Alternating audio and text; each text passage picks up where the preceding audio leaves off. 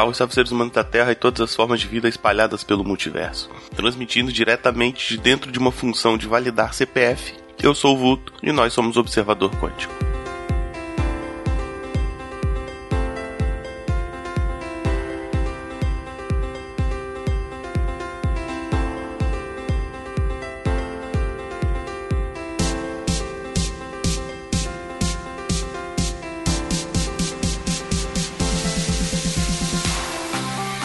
Hoje é o Dia Internacional da Mulher, né? Uh, a gente devia fazer uma coisa diferente aqui. Eu, eu tinha uma, uma galera para chamar para gravar, mas acabou que não deu por conta do carnaval. Teve a semana do carnaval, atrapalhou um pouco. E só para não deixar uh, a semana sem programa, eu vou gravar esse episódio aqui rapidinho. Vai ser só uma discussão rápida sobre um conceito só para não deixar sem mesmo, tá? Hoje eu vou falar sobre modularidade e pensamento de programador, que é um conceito da matemática, da computação, né, que é usada na programação, mas pode ser trazido também para o dia a dia para várias coisas.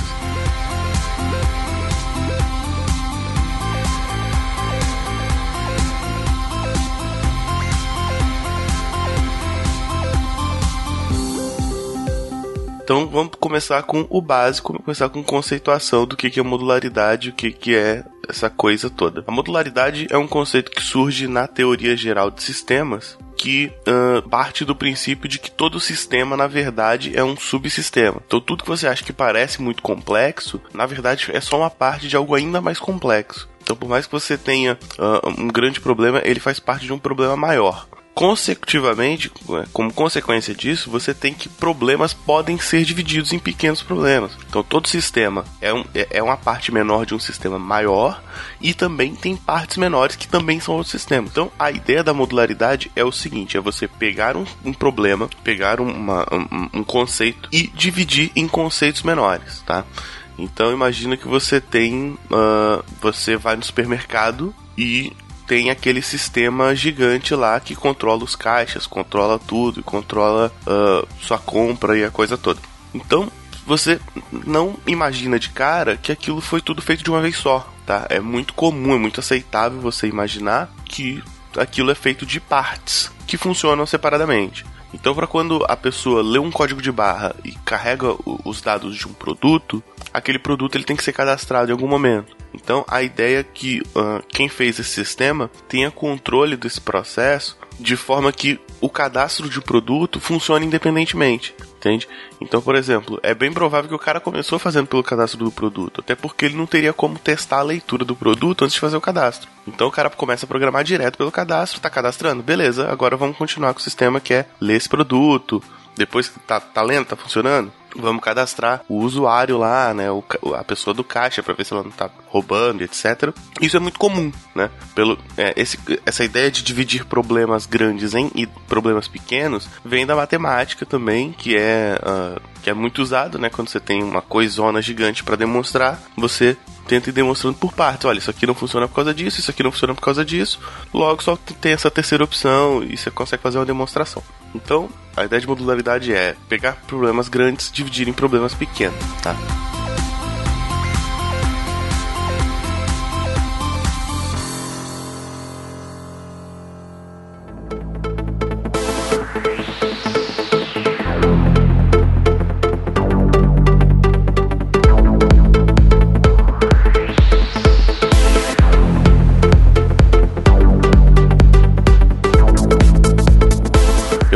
Exemplo de modularidade no, no meu trabalho e explicar basicamente por que, que é útil, por que, que funciona, tá?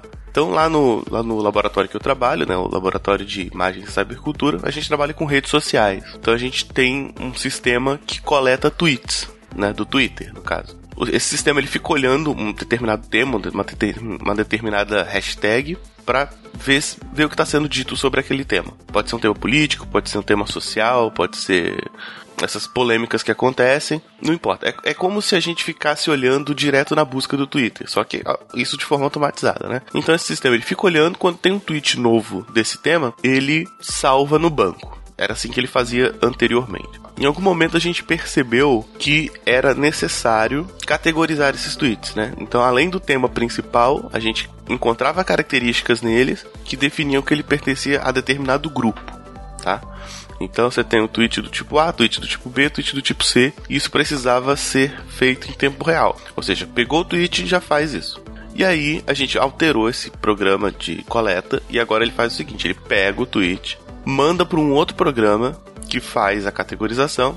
Esse programa retorna para ele o, o, que, que ele acha, né? Tipo, olha, esse tweet pertence à categoria B, categoria C. E aí o script de coleta pega o, o tweet mais esse dado novo, né? Que é a categoria, e agora insere no banco já com a categoria. E é isso aí a gente consegue depois buscar pela categoria, fazer visualizações, etc. Beleza? Esse script de categorização fui eu quem fiz. Né? Então usa uma série de métricas, né? uma, uma, série de regras, verifica se existem algumas palavras, conta a palavra, faz um monte de coisa, verifica quem é o usuário, várias paradas para categorizar. O ponto da modularidade é o seguinte: isso é um módulo, ele funciona separado. E a pessoa que programou a coleta não precisa saber exatamente como o script de categorização funciona. Ele só precisa saber como é que ele manda, o padrão que ele tem que mandar, né? E como é que vai voltar esse dado. Então a gente definiu isso em reuniões, etc, né? E pro cara do da, que tá controlando o script de coleta, ele só tem que fazer essa alteração, né? ele vai mandar, vai esperar voltar, quando voltar ele faz alguma coisa, mas ele não precisa saber exatamente como o script de categorização funciona. Ou seja, são módulos independentes, eles são dependentes um do outro, né? Existe uma regra de conversa entre os dois, uma interface, mas, por exemplo, a manutenção desses dois ocorre em, em separado,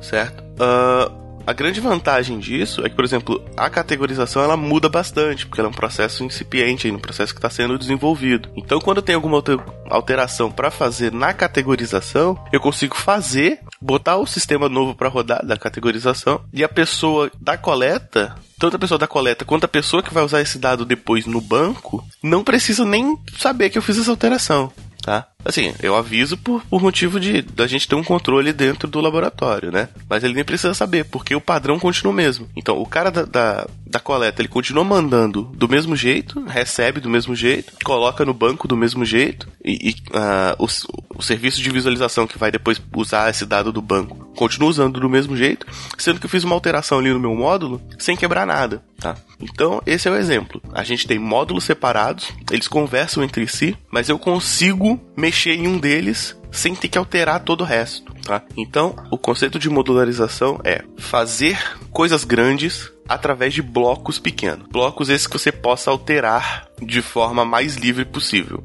É claro que nem sempre é possível. Às vezes, uma alteração vai precisar mesmo de, de, de, alterações maiores e tal. Mas quanto mais modularizado tiver, menor a chance disso acontecer. Mais, mais fácil as, as mudanças serem pequenas, tá? Na programação a gente chama, usa muito modularidade quando a gente vai falar de funções, né? Então a gente tem algo que é feito várias vezes, a gente cria função para fazer aquilo uma vez e depois poder ser reutilizada aquela função tal. Existem regrinhas, né, pra galera da programação sabe que, tipo assim, uh, se uma função ela faz duas coisas, ela tá errada, né? Ela poderia ser duas funções. Se uma função, se, se um pedaço de código é muito grande, muito provavelmente você poderia dividir em funções, tal, para não ficar uma bagunça. E isso ajuda a dar manutenção nos códigos, né? Então, por exemplo, eu tenho uma função de contar palavras, tá? É, se tá dando erro na contagem de palavras, eu já vou direto nela. Eu não preciso olhar meu código inteiro, que pode ter uma porrada de funções, uma porrada de coisas, e ser gigante. Isso facilita bastante na manutenção de códigos. E aí você pensa, pô, mas eu não sou programador, eu não sou da matemática, e para que isso serve para mim? Bom, a, a, a mensagem desse episódio, de uma forma geral, é que isso funciona muito bem para problemas reais, assim, para problemas do dia a dia, tá?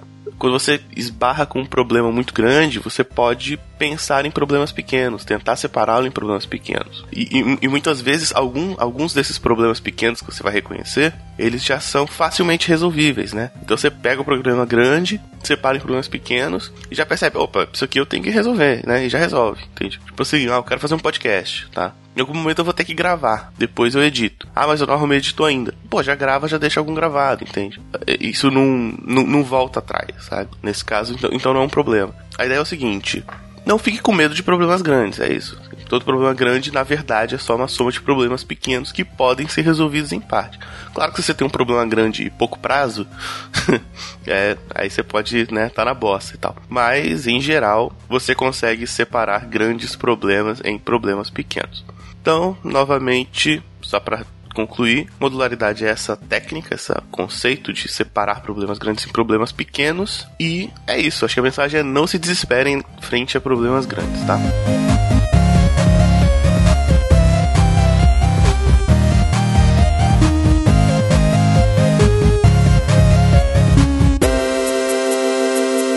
Bom, se você gostou desse episódio ou não, você pode comentar aqui no, no post ou nas redes sociais, ou me chamar direto no Twitter, lá no William Vulto, ou mandar e-mail para observador.culturanerdgeek.com.br. Se você gostou, você pode compartilhar esse post também. E ouça os outros podcasts do portal. O portal Cultura Nerd Geek tem vários podcasts, entre eles o Elias, que é um podcast só feito por mulheres para trabalhar essa temática feminina, e eu recomendo muito, tá? Bom, é isso. Espero que tenham gostado. Ficou meio corrido, mas é isso mesmo. Um abraço e encerrando a transmissão.